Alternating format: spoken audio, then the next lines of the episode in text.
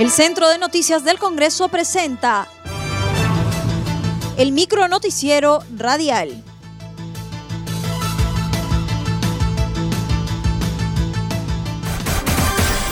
¿Cómo están amigos? Les saluda Rómulo Vargas. Hoy es lunes 10 de mayo del 2021 y estas son las principales noticias del Congreso de la República. Congreso fortalece postulación del complejo arqueológico Toro Muerto como Patrimonio Mundial de la Humanidad.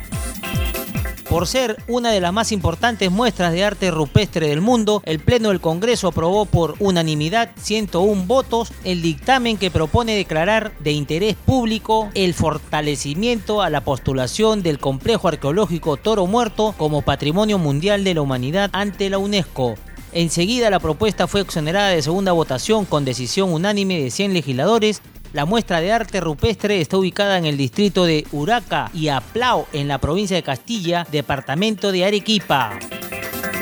Aprueban proyecto de ley que Cusco sea sede central del Ministerio de Cultura. En entrevista con CNC Radio, el integrante de la Comisión de Cultura, Jorge Vázquez Becerra, dijo que sería lamentable que el Ejecutivo observe la autógrafa de ley sobre el retiro de hasta 17.600 soles de los fondos de las AFPs, porque no es un fondo público, sino privado de miles de trabajadores del Perú señaló que a este poder del Estado le falta capacidad funcional porque recurre al Tribunal Constitucional para que resuelva situación que ellos mismos pueden determinar.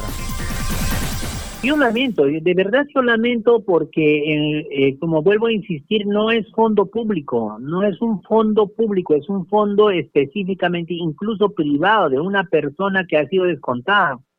Lamentablemente el Ejecutivo, y yo lo tengo que decir con mucha sinceridad y lamento, eh, que haya que tenga una posición totalmente intransigente, mediática, y solamente vinculada a una mm, falta de capacidad de, asumir las responsabilidades funcionales. Cuando uno está en el ejecutivo, y por eso se llama ejecutivo, es que tiene que eh, desarrollar acciones de decisiones.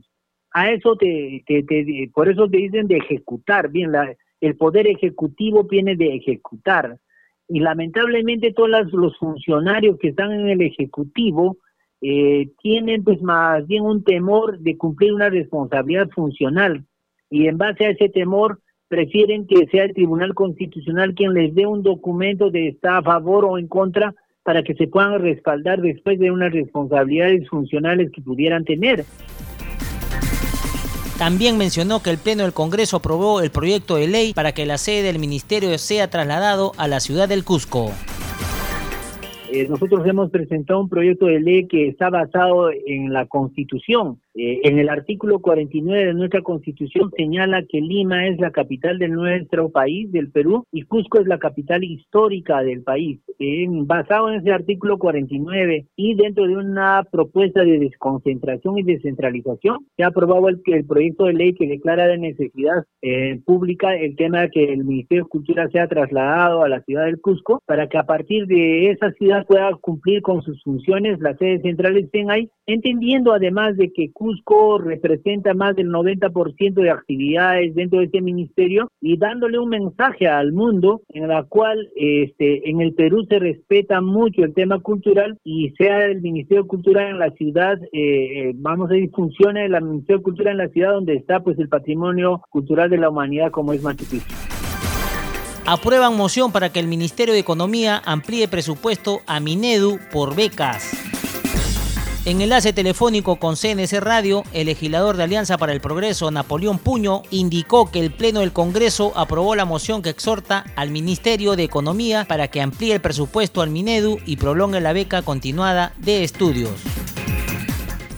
pero sin embargo, pues se ha ganado por 50 votos y nosotros somos respetuosos de la democracia para que el Congreso exhorte, en este caso al Ministerio de Economía y Finanzas, para que apruebe un pedido del señor ministro de Educación para que se haga esa ampliación presupuestal para poder fortalecer el Programa Nacional de Becas y Créditos Educativos. Pero como vuelvo a repetir, no era una situación de tipo del Congreso, sino era una acción más de tipo administrativo entre los jefes de pliegos presupuestales. Pero ya se dio en el Congreso esta aprobación Esperamos pues de que el señor ministro de Economía atienda los requerimientos del señor ministro de Educación y no se vean afectados miles de estudiantes que seguramente han hecho la proyección que les va a faltar los fondos para que en el segundo semestre ellos puedan terminar sus estudios en forma normal en las diferentes universidades del Perú, sean públicas o privadas. Indicó que la ampliación presupuestal es porque tal vez el Ministerio de Educación se ha excedido en el número de becas o se han inscrito una cifra mayor de estudiantes debido a la pandemia COVID-19. Mejor lo que yo estoy entendiendo en este momento, cuando tan temprano se está pidiendo una ampliación presupuestal, es que a lo mejor, y eso estaba serio seguramente por corroborarse, de que se han se han excedido en el número de becas o se han obtenido mayores cantidades de estudiantes. Tú sabes que la pandemia pues ha llevado que muchos padres de familia, por el hecho mismo de estar en una universidad pública o de estar en una universidad privada, ellos han,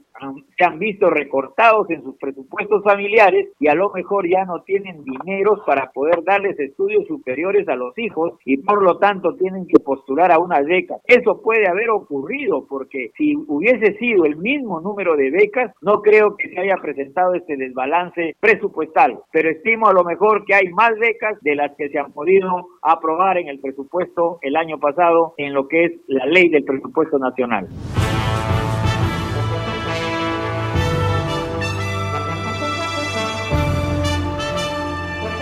Hasta aquí el micro noticiero radial del Centro de Noticias del Congreso, una producción de la Oficina de Comunicaciones.